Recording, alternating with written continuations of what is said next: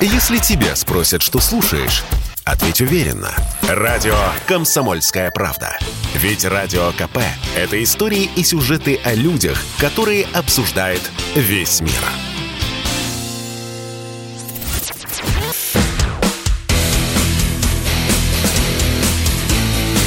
Программа с непримиримой позицией. Утренний Мордан.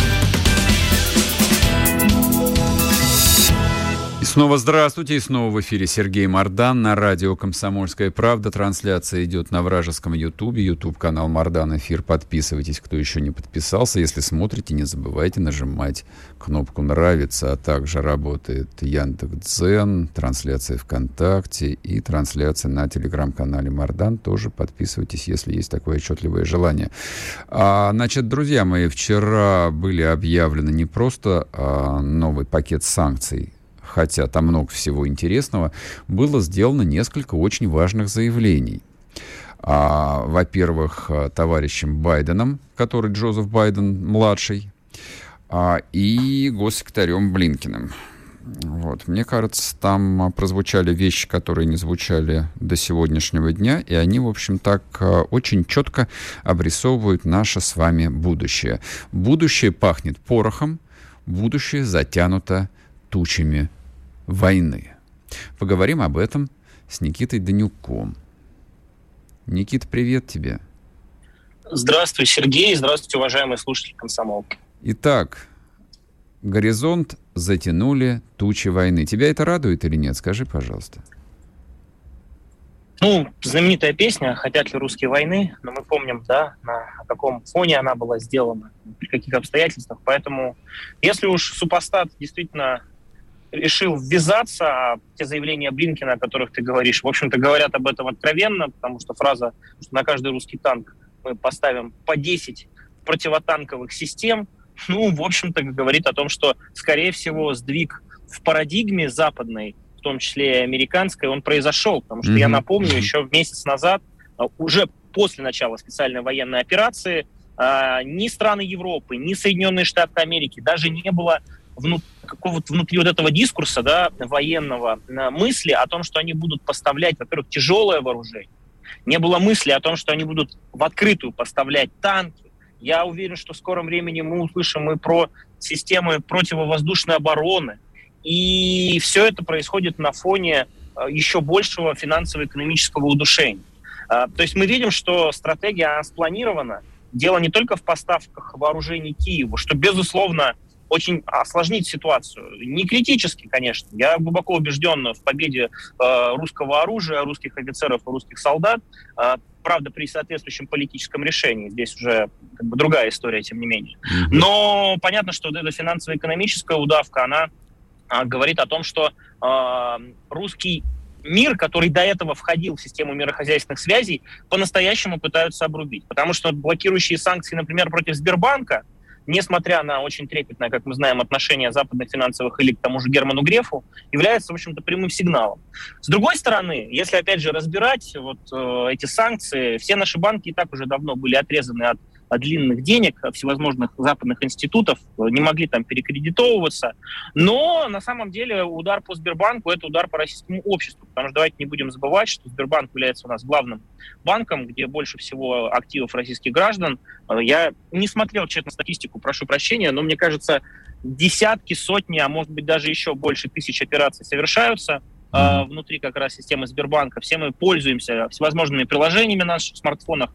И вот этот блокирующий пакет против Сбербанка в том числе он ну, ударит, как мне кажется, в скором времени и по этим приложениям его просто удалят всевозможных маркетов. Да, так уже, по-моему, по по-моему, удалили, мне кажется, уже ночью было сообщение. Или не, или... Да, у меня сегодня утром работало, не ага. знаю, может, может быть. Не-не, работало, не работал, работало, из магазинов имеется в виду, то, что, как, а как они могут его с андроида там или, с, допустим, а, если у тебя iPhone свои... Нет, справедливо, справедливо, я, я, я имею в виду, с, открывал маркет, вроде mm-hmm. там еще а, было. было, ну, ясно может быть, уже удалили. Да, может быть, очень оперативно удалили. Второй важный момент – это, конечно, запрет на импорт угля, стали. Я напомню, что несмотря на э, вот, э, обстановку, уголь-то в Европе потребляют, потребляют уголь российский. Например, та же Польша, та же Германия, там от 40 до 80 процентов потребления угля, угля очень сильно зависело от поставок, собственно, нашей энергии. В этом смысле вот это тихим сапом стратегия, на мой взгляд, она рано или поздно доберется и до основных наших ресурсов, условно, экспортных мощностей. Ну, про нефть э, понятно, хотя боятся еще европейцы э, эмбарго вводить на пост ну, тяжело будет, и цены mm-hmm. взлетят, и все это прекрасно понимают. Газ, если пойдет, то пойдет как самый последний бастион здравомыслия.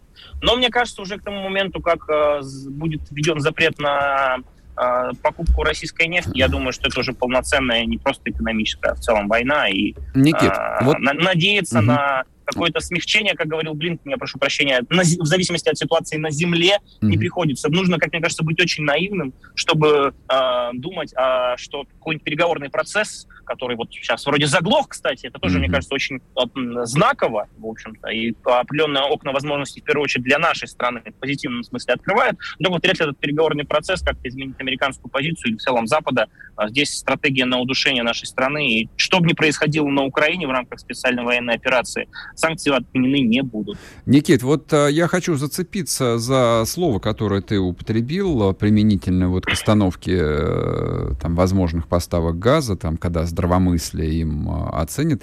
Тебе не кажется, что даже вот ты по-прежнему находишься в парадигме, э, то, что называется, взаимовыгодного сотрудничества с Западом.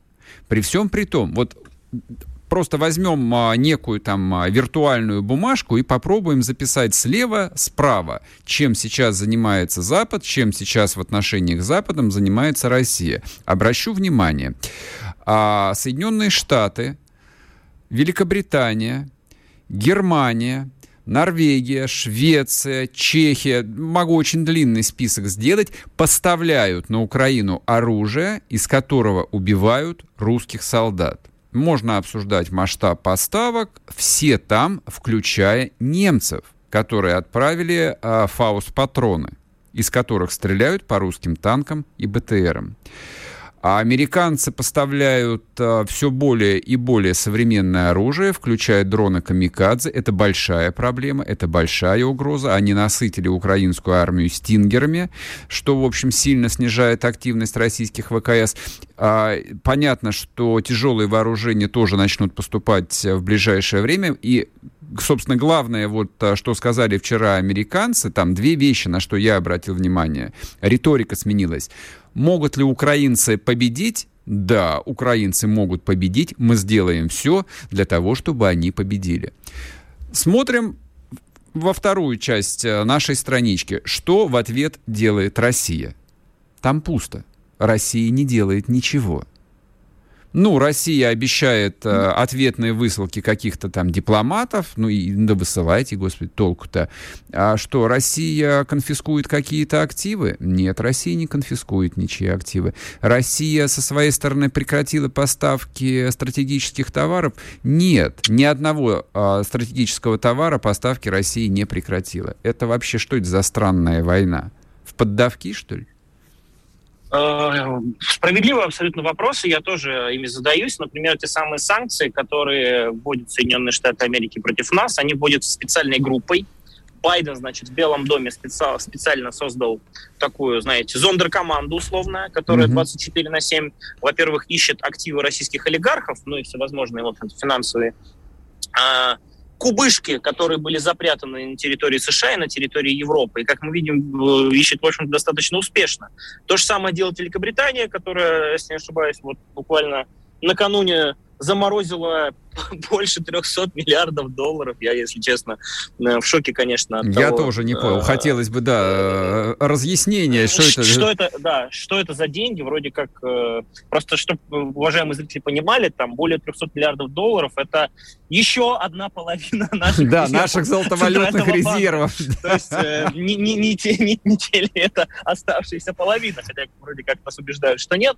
И, и до сих пор то, что делается на уровне правительства, тут меры противодействия, они делаются, они правильно, но они супер недостаточны. Это 5-10% от того, что необходимо сделать, потому что, на мой взгляд, нужно создавать ну, как во времена Великой Отечественной войны, ставку, на самом деле, главнокомандующего по Государственный комитет вопросам. обороны. Да, да, да, да, по экономическим вопросам, по вопросам безопасности, по вопросам внутренней политики. В целом, э, ситуация, в которой мы находимся, у меня впечатление, что э, ну, руководство, не знаю по поводу президента, все, ну, вот э, и наши уважаемые слушатели, я уверен, в первую очередь ждут его, его сигналов, его выступлений, а в принципе у нас система так работает. Как президент говорит, система очень быстро под эти задачи э, адаптируется, все его ждут.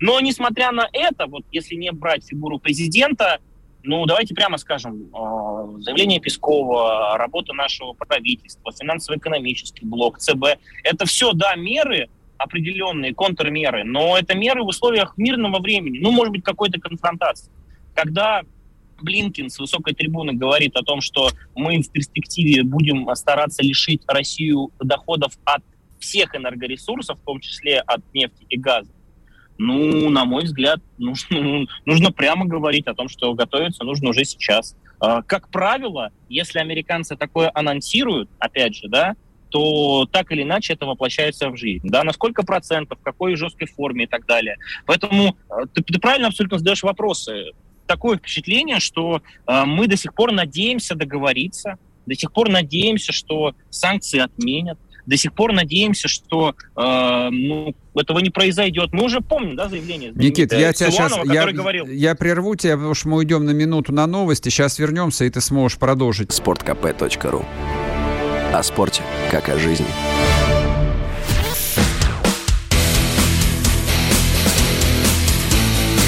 Программа с непримиримой позицией. Утренний Мордан. Снова здравствуйте, и снова в эфире Сергей Мордан, радио «Комсомольская правда». Разговариваем мы с Никитом Данюком, заместителем директора Института стратегических исследований прогнозов РУДН, общественным деятелем, публицистом, политологом. Никита Сергеевич, как же я рад, что ты к нам вышел в эфир. А ты начал разоблачать, соответственно, мировую закулису и нерешительность российской власти, но очень мягенько-мягенько. А, позволь обострить ситуацию. Значит, если американцы говорят сейчас открытым текстом, не, не только американцы, об этом сказали абсолютно все наши ключевые торгово-экономические партнеры, включая Германию, о том, что мы планируем, причем они даже обозначают четкие а, календарные сроки, отказаться от российских энергоносителей. Даже поляки, безжалостные, непримиримые, решительные поляки, а, тоже сказали, что мы обязательно откажемся от российского а, угля до конца 2022 года. Отсюда вот простой вопрос. Я человек некомпетентный, и поэтому, наверное, и не богатый. А, ну вот что мешает а, дернуть стоп-кран в тот же самый день? Сказать, а, что, поляки, уголь до конца 22 года? Нет, прямо сейчас. И все, и кончился уголь в Польше. Э, Сергей Александрович, э, я не знаю, опять же, как ты отреагируешь на эту фразу расхожую в свое время. Были времена еще, когда я не родился. Но она, мне кажется, в полной мере описывает ситуацию. Ситуация очень простая. Капитал не имеет отечества.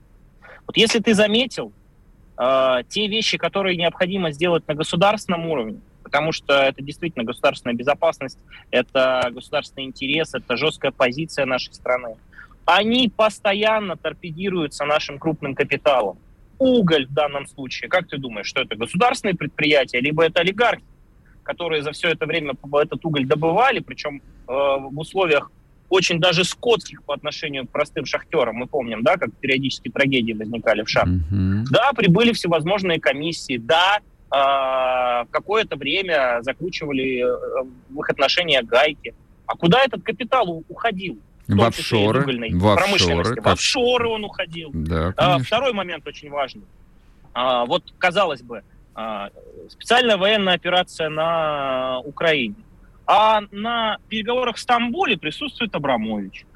Я не знаю, на самом деле, какая была повестка у Абрамовича, но мне сдается, что он делал все для того, чтобы вывести себя из-под санкций, свои активы из-под санкций, и в том числе, как ну, мне кажется, а, попытаться как-то а, повлиять на нашу точку зрения. Не знаю, получилось ли это у Абрамовича, еще у кого-то, а, но вполне возможно. Поэтому Ничего удивительного. Когда мы говорим о том, что государство должно, государство должно.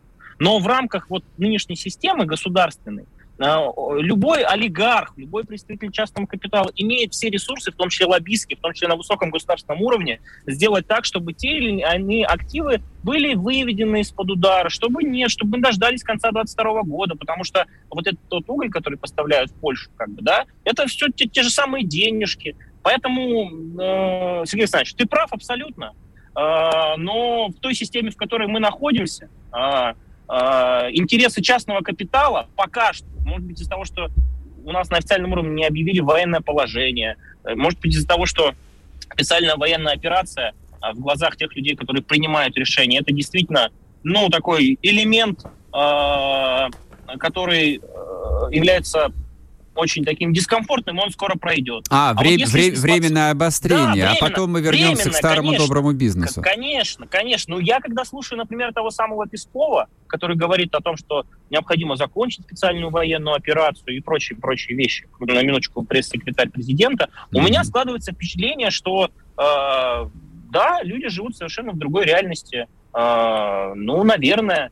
Является ли позиция правильным? Не знаю. Являемся ли мы с тобой алармистами? Знаю, что являемся. А, по, по мнению многих людей, то, о чем мы говорим, о том, что нужно готовиться, о том, что э, не нужно ждать потепления отношений с Западом, это воспринимается как э, то, что мы разжигатели войны, настоящие я. Да, мы и есть разжигатели войны, именно я правильно, просто, верно, верно. Я, я, да, да уже нет, в том-то и дело, понимаешь, Сергей Александрович? Вот когда э, не было специальной военной операции, такая риторика действительно, это разжигание войны. Когда мы ведем эту военную операцию, когда нас на экономических, финансовых фронтах, да господи, на социокультурном фронте отменяют Россию, отменяют ее культуру, а мы все говорим о том, что это все лишь временное обострение, не надо э, разжигать. У нас что Силуанов говорил?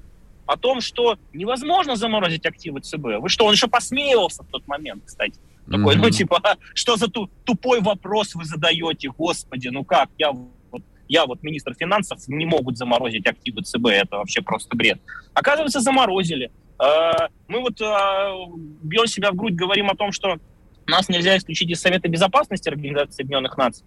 А я, кстати, не удивлюсь, если появятся основания и исключат. Потому нет. что мы живем в совершенно новой реальности, понимаешь? Нет, нет, вот нет, нет, нет, пока нет. На самом деле, слушай, ну, Совет Безопасности это структура, в общем, которая имела смысл в 1945 да. году Сергей, и, да и, и, и в 1975. Да Сейчас знаю, это... Что, не, что да, да. Просто я как бы твою мысль продолжу. И Совета Безопасности нас, конечно, пока что исключить не могут, но вот из Совета Безопасности по правам человека тоже вон есть такая структура, а с вероятностью 95% исключат прямо сегодня. Вот, вот, вот это... по-моему, очень, очень показательно на фоне того, что Украина на официальном уровне говорит о том, что она не будет а, выполнять Женевскую конвенцию да, по военноплену. Да. Она говорит об этом. И военные преступления, и те пытки, которые применяются в отношении наших ребят, они не просто замалчиваются, ну, над этим, мне кажется, смеются в, в, то, в, том, в том самом Совете по правам человека Организации Объединенных Наций. И мы еще удивляемся, что э, в этих условиях э, тот санкционный каток, который вот сейчас раскручивается все больше и больше, он не остановится. У меня-то, вот, опять же, может быть, дилетантское мнение. Я-то считаю, что чем дальше мы зайдем на Украину, чем жестче мы будем там вести э, боевые действия и чем эффективнее будем выполнять цели, я же не говорю там Киев, Львов захватим, нет, это э, такая вещь, э, пусть военные специалисты говорят об этом, да, с точки зрения потенциалов и возможностей. Но как только вот этот откат происходит, как только мы сдаем назад, сразу же такая ответка жесткая по всем фронтам. Ну, по-моему, это видно всем. Поэтому, помимо всего прочего, мне кажется, есть еще внутренний фронт внутри нашей страны, наших государственных институтов. И там вот эти боевые действия, позиционные и так далее, они продолжаются. Это я точно могу сказать. Потому что многие-многие реально не понимают, что в итоге что вот что, на каком этапе мы сейчас находимся. Про тот этап, который говорил Шойгу, что это первый этап специальной военной операции, вроде бы он успешный, и дай бог он успешный. А какой второй, а какой третий? Вот это неведение, оно порождает очень много вопросов и на самом деле очень влияет на общество. Потому что в то время, когда нужно быть сосредоточенным, мобилизованным максимально, понимая, что нас ждет дальше и какие у нас цели и задачи для того, чтобы этот удар смягчить, но все это происходит намного проще и легче. А в неведении, когда ты не знаешь, что делать, когда в очередной раз выйдет Мединский, скажет об успехе очередном, да, прорывном в рамках mm-hmm. переговорного процесса, ну, ладно, люди в тылу. А как это воспринимают ребята, которые у нас э, находятся э, на Украине, выполняют боевые задачи? Ну, на мой взгляд, много очень вопросов.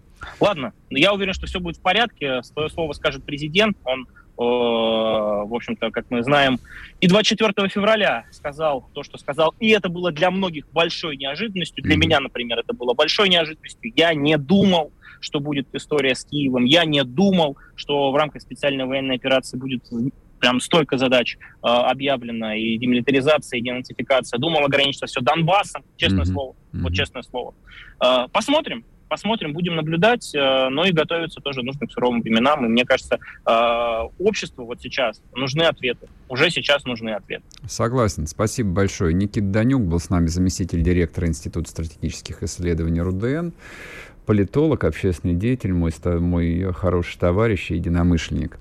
А, я два слова хотел бы сказать а, по поводу новой фазы войны, объявленной Западом России. Вчера действительно прозвучало, точнее, сегодня ночью очень много а, принципиальных вещей, на которые так или иначе нашим начальникам придется искать ответ. Я понимаю, что очень многие из них не хотят искать ответ. Многие из них по-прежнему находятся в оцепенении. Абсолютное большинство, я думаю, а, мечтает только о том, чтобы все наконец прекратилось и можно было снова заниматься старым добрым а, российским бизнесом, который весь сводится к вывозу сырья и складированию кэша на офшорных счетах. Простите меня вот а, за такой вульгарный управление упрощение, но именно так устроена российская экономика. И, собственно, вот э, в этом, мне кажется, и кроется, ну, во-первых, нерешительность э, России как государства э, в плане противодействия войне экономической, ну, это действительно так. То есть я же не сказал ничего там а, секретного, тайного, неочевидного. Это вполне очевидно. То есть Запад вводит все новые, новые и новые санкции. Россия чем-то отвечает? Нет, Россия ничем не отвечает. Ну, собственно, так было и в 2014 году когда были введены экономические санкции. Напомнить вам, а, что Россия сделала в ответ? Она ввела контрсанкции сама против себя. Угу. Да, то самое вот а, механизм оживления российского сельского хозяйства, ну, был, мягко говоря, сомнительным. А вещи болезненные для Запада не были сделаны. И сейчас они по какой-то причине не делаются. А в чем причина? Очень простая. Российский крупный капитал не национальный капитал, он не российский капитал. Внутренне, ментально они не здесь. Поэтому с этим что-то придется делать в ближайшее время. А иначе ничем хорошим все это не закончится. Радио «Комсомольская правда». Мы быстрее телеграм-каналов.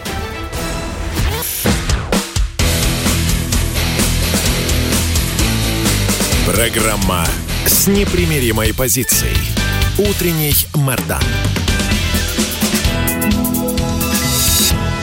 Снова здравствуйте, и снова в эфире Сергей Мордан, радио «Комсомольская правда». Трансляция идет на Ютубе, на новом канале Мордан Эфир. Трансляция идет на телеграм-канале Мордан. Здесь не только звук теперь идет еще, но и видеокартинка. Пожалуйста, присоединяйтесь параллельно. В общем, можете читать то, что... Я, кстати, даже в ходе эфира кое-что успеваю для вас постить.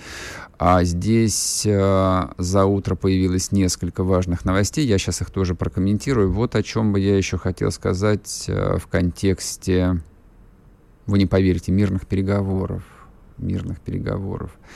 А, такая а, маленькая иллюстрация, как происходят мирные переговоры, после чего происходят мирные переговоры и чем они обычно заканчиваются. А вчера состоялась, вы не поверите, историческая встреча. Встречались э, глава Азербайджана Алиев и премьер-министр Армении Пашинян. Почему это важно для нас? А, потому что не так давно состоялась а, такая небольшая Кавказская война. Азербайджанцы называют ее Отечественной войной. По итогам этой войны они практически отвоевали Карабах, утраченный ими еще в 90 каком 92 году. 30 лет армяне Карабаха и армяне Армении почивали на лаврах и считали, что все так будет и дальше. Ну, они же победители. А оказалось все не так. Потому что противник Противник Армении готовился к этой войне, готовился долго, упорно тратил деньги, готовил армию, искал союзников. Ну и, собственно, не будем на этом долго останавливаться. Все закончилось тем, чем оно закончилось. Да, Россия вроде бы как бы там а, конфликт оставила на финальной точке, иначе бы все закончилось бы, наверное, окончательным разгромом Армении, и весь Карабах целиком бы остался бы в руках а, Баку. Дело не в этом. А это, собственно, такая иллюстрация, картинка, которая у нас а, у всех должна быть перед глазами. Как и кем ведутся мирные переговоры. Перед тем, как начать мирные переговоры, ты либо одерживаешь военную победу, либо ты терпишь военное поражение. Вот в данном контексте Азербайджан одержал безусловную военную победу, а Армения потерпела, безусловно, военное поражение. Оглушительное, ошеломляющее поражение, полный разгром. Соответственно, вот э, я там знаю, как э, многие армяне это переживают, то есть для них это действительно трагедия, вот эта вещь, которую там непонятно как пережить, и многие до сих пор находятся в стадии отрицания, что, в общем, все не так, нельзя подписывать мир, это предательство. Поздно придется подписать мир, потому что если ты потерпел поражение, ты подписываешь мир. Нравится тебе это или нет. Ну, дальше, в общем-то, можешь пару бантиков прикрутить, а, которые, возможно, на кого-то повлияют. Вот, соответственно, по результатам того, что мы имеем сейчас, а мирные переговоры выглядят, а, ну, вот знаете, примерно так же, а, как если бы мы были бы, ну, даже, наверное, Арменией ну, по крайней мере, э, никаких э, убедительных пока что военных результатов. Сначала специальная военная операция, ну, что мы будем э, скрывать? Нет, пока они не достигнуты. То есть даже то, как это сформулировал Путин в своей речи, демилитаризация разве закончилась? Нет, даже близко она не закончилась. То есть, судя по масштабу ожесточенности сопротивления, которое оказывает украинская армия, то, о чем а, в первой части говорил Коц, то есть это близко не похоже ни на бегство, ни на разгром, ни отступление. Да, их а, наши части выковыривают, они уходят на вторую линию обороны, они уходят на третью линию обороны и русская армия меняет тактику, и, соответственно, вот от этих вот э, полугуманитарных танцев с тем, чтобы, не дай Господи, вот нас там не обвинили в какой-то излишней военной жестокости, переходит к методам настоящей войны. То есть, если надо снести в труху там поселок или деревню, где окопались э, ВСУшники, значит, э, ее будут сносить просто. Отстроим потом. Ну а что же делать? А, но я, собственно, к чему? То есть как-то странно, вообще странно выглядит вся эта история. Переговоры хорошо вести, когда твои части расквартированы на Крещатике. Ну или, по крайней мере, когда под э, твоим военным контролем находятся, ну давайте я перечислю, принципиальные точки, которые должны оказаться, с моей диванной точки зрения, под российским контролем. Это, безусловно, Харьков, со стороны которого вылетали вертолеты, там стрелявшие ракетами по нефтебазе в Белгороде.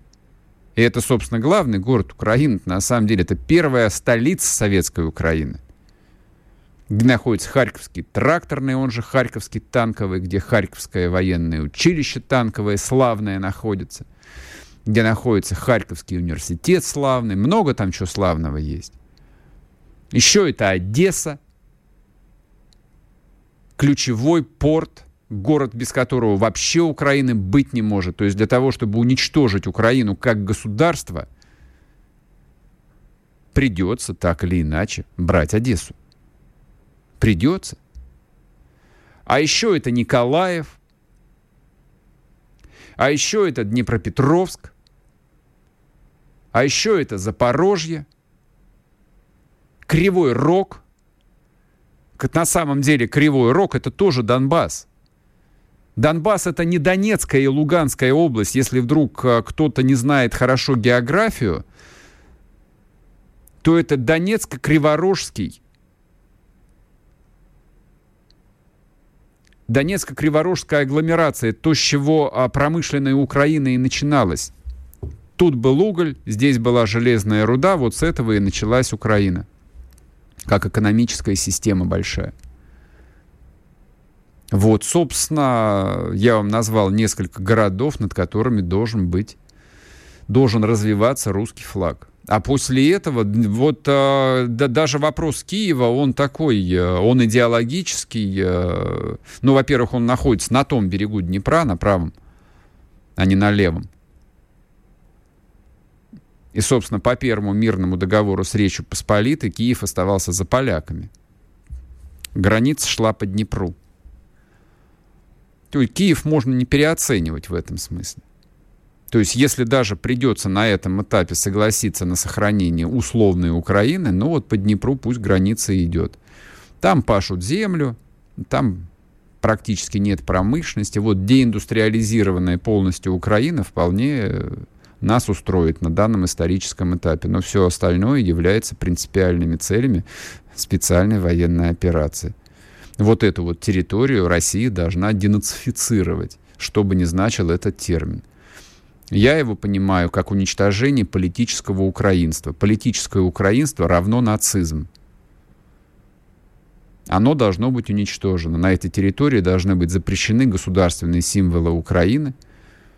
Ну и украинский язык на самом деле должен стать э, уделом таких вот э, этнографов, э.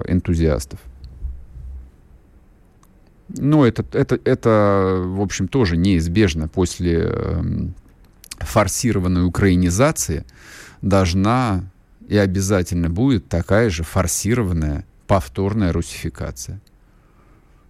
Об этом поговорим чуть попозже. Это такой гуманитарный аспект, довольно важный. Довольно важный, который мы игнорировали. Мы только ныли бесконечное количество лет о том, что притесняется русский язык. Он не притеснялся, он вытеснялся целенаправленно. Это была важнейшая часть украинской государственной политики. Вот как должны вестись, с моей точки зрения, переговоры о мире. Переговоры о мире, да, вот когда над, над а, городскими администрациями этих славных, прекрасных городов будет развиваться русский флаг, можно вести переговоры в Стамбуле, в Минске, где еще? В Будапеште.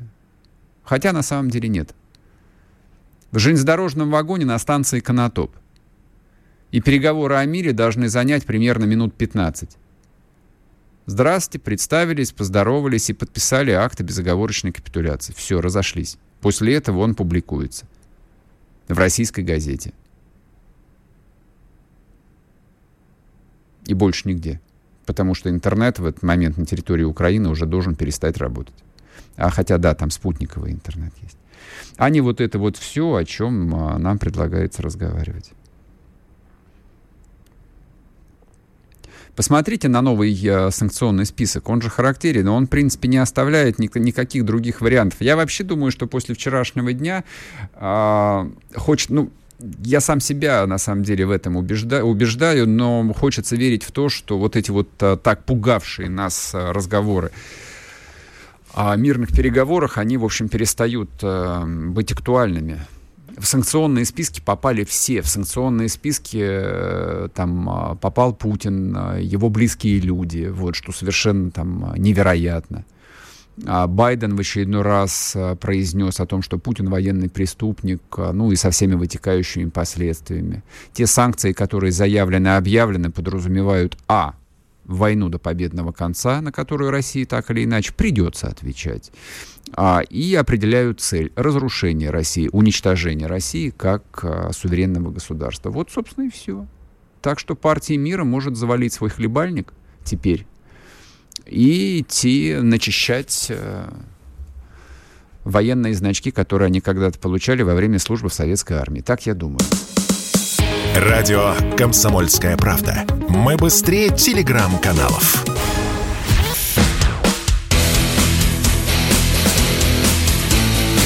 Программа с непримиримой позицией. Утренний Мордан. И снова здравствуйте, и снова в эфире Сергей Мордан, радио «Комсомольская правда». А у меня есть для вас еще одна славная тема. Видимо, придется сделать а, постоянную, не хотелось бы постоянную временную рубрику под названием «Предатели». Или враги народа. Вам как больше нравится? Я не знаю. У меня тут есть пара персонажей, про которых бы я сегодня хотел поговорить.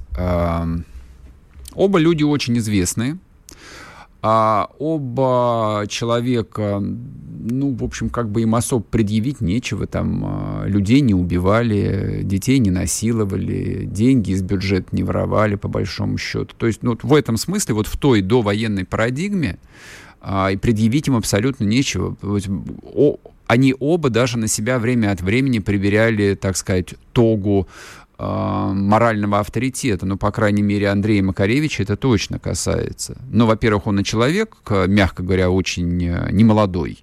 А, ну и плюс последние лет 50 его действительно убеждали в том, что он большой артист, большой поэт и прожил славную, честную жизнь и право имеет учить нас жизни.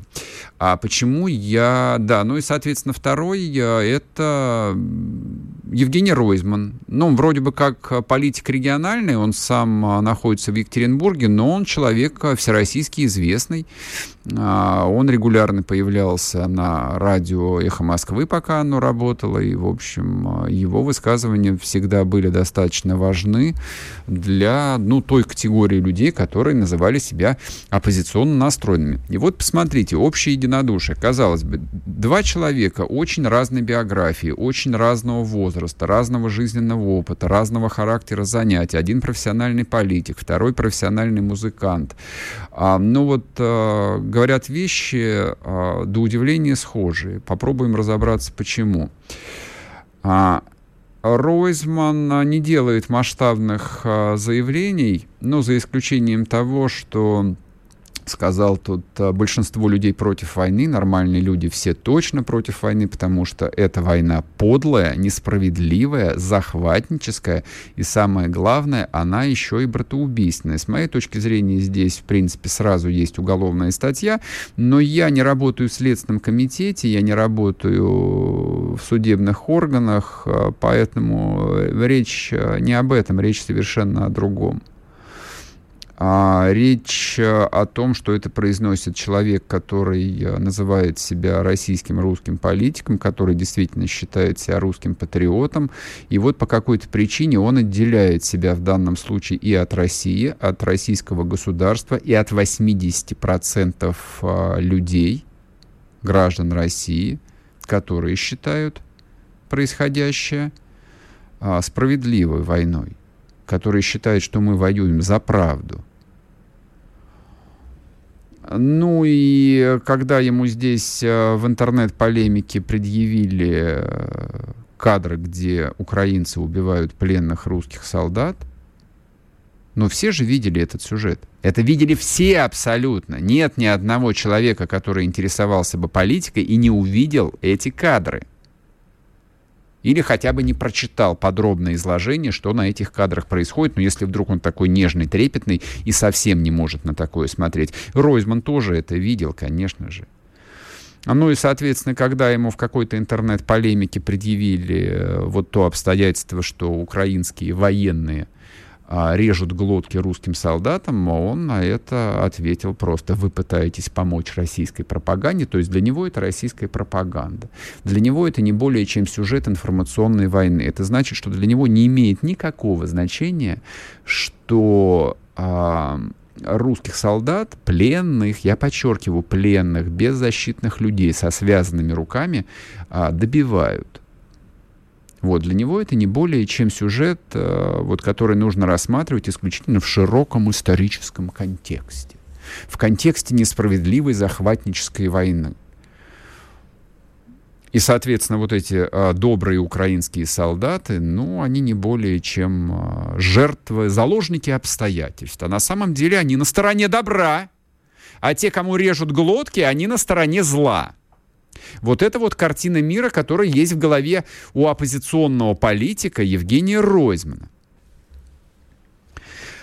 А вот что сказал другой моральный авторитет Андрей Макаревич.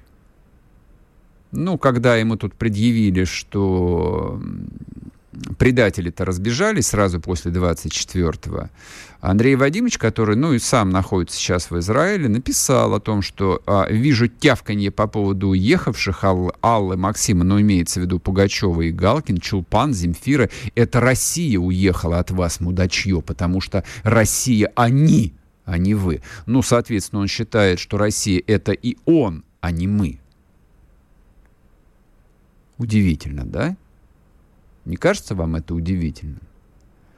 Человек, который э, всю жизнь показывал сначала фигу в кармане а проклятому совку, то есть в котором он жировал бесконечно, был суперзвездой, вот обласкан был вот всеми, кем только мог, всей этой властью, но при этом всю свою сознательную жизнь. Он этот совок, как он его называл, ненавидел и проклинал его многократно, неоднократно в разных вариациях и оттопырив губу, претендовал на то, чтобы быть просто, просто музыкантом, человеком мира.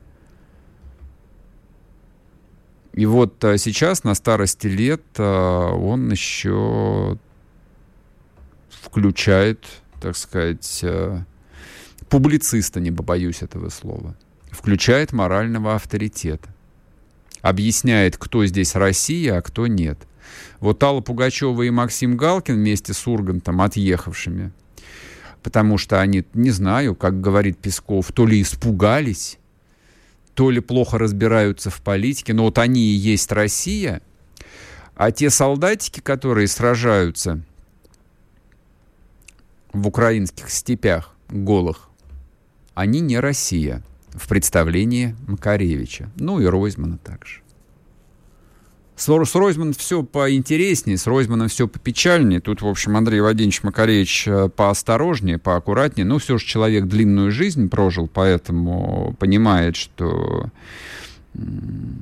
жизнь не закончена, семья, новая жена, вот, надо кормить, там, многочисленное семейство. А где он может заработать на жизнь? Ну, понятно, где? Только здесь потому что все его пассы и все его добрые слова в адрес а, той же Украины, ну, где они тоже кормились на самом деле, нынче а, приняты не будут для того, чтобы, а, ну, предположим, вдруг, предположим, что а, через какое-то время, ну, как-то вот все образуется, военные действия закончатся, и какая-то часть Украины вдруг, надеюсь, что нет, вернется к прежней жизни образца там, 2019 года, я уверен в том, что нет, не вернется. Россия, Украина обречена на страшную нищету. Теперь да, теперь точно. Они могут до бесконечности рассказывать э, своим людям про грядущий план Маршала. Не будет, конечно, никакого плана Маршала но вдруг представим, то там для того, чтобы выступать перед э, щирыми, сведомыми украинцами, придется не просто э, говорить, что я за мир, а придется каяться, стоять на коленях, землю целовать и проклинать не просто Путина, а проклинать Россию и всех русских. Придется, конечно, куда деваться. Вот, поэтому этот сценарий нет, он не работает, поэтому придется работать в России, Андрею Вадимовичу Макаревичу, а для этого нужно, в общем, и соблюдать требования российского законодательства, ну и не совершать совсем уж необдуманных поступков, не говорить совсем уже неправильных слов, за которые могут а, притянуть потом. А ведь а, не исключен тот момент, когда и былые заслуги, и былые, была и известность, и, и то, что ты вроде бы как и живая советская легенда, перестанут работать. Ну, может быть, э, шить тапки и не отправят на русский север, но перекрыть кислород могут по щелчку. Вообще, вот что удивительно в отношении всех этих людей, они действительно до сих пор не верят в то, что их существование ну, в своих профессиях, чем бы они ни занимались, там, поют они песни, или снимают кино, есть такие, или снимаются в кино. Вот все это актуально, все это работает ровно до того момента, пока кто-то, один человек, даже не очень высоко поставленный, а, не пишет резолюцию на некой бумаге, и для них все заканчивается. В один день. Они в это не верят. Удивительная в этом смысле инфантильность, э, там совершенно необъяснимая для меня. Люди свято уверены в том, что все будет длиться так, как оно длится. И у них есть для этого все основания, ведь э, им это сходило с рук много-много лет. Они все люди, мягко говоря, очень не юные, там списать это все на юношеский восторг нельзя. Они все люди очень взрослые, и всю жизнь у них вот эта вот форма существования, она получалась. То есть ты можешь Рашку называть говняшкой, вот, ты можешь э, русских людей называть э, ликующей гопотой. Ты можешь э, российское государство называть преступным и фашистским, и тебе за это ничего не будет. Я очень рассчитываю, вот я до сих пор на это надеюсь и свято верю в то, что это изменится и все это закончится, наконец. Вот это противоестественная форма жизни так называемой российской интеллигенции. На сегодня все. Будьте здоровы, подписывайтесь на телеграм-канал Мардан. Я остаюсь с вами.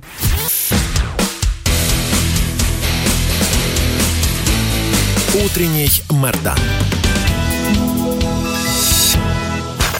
Если тебя спросят, что слушаешь, ответь уверенно. Радио «Комсомольская правда». Ведь Радио КП – это самая топовая информация о потребительском рынке, инвестициях и экономических трендах.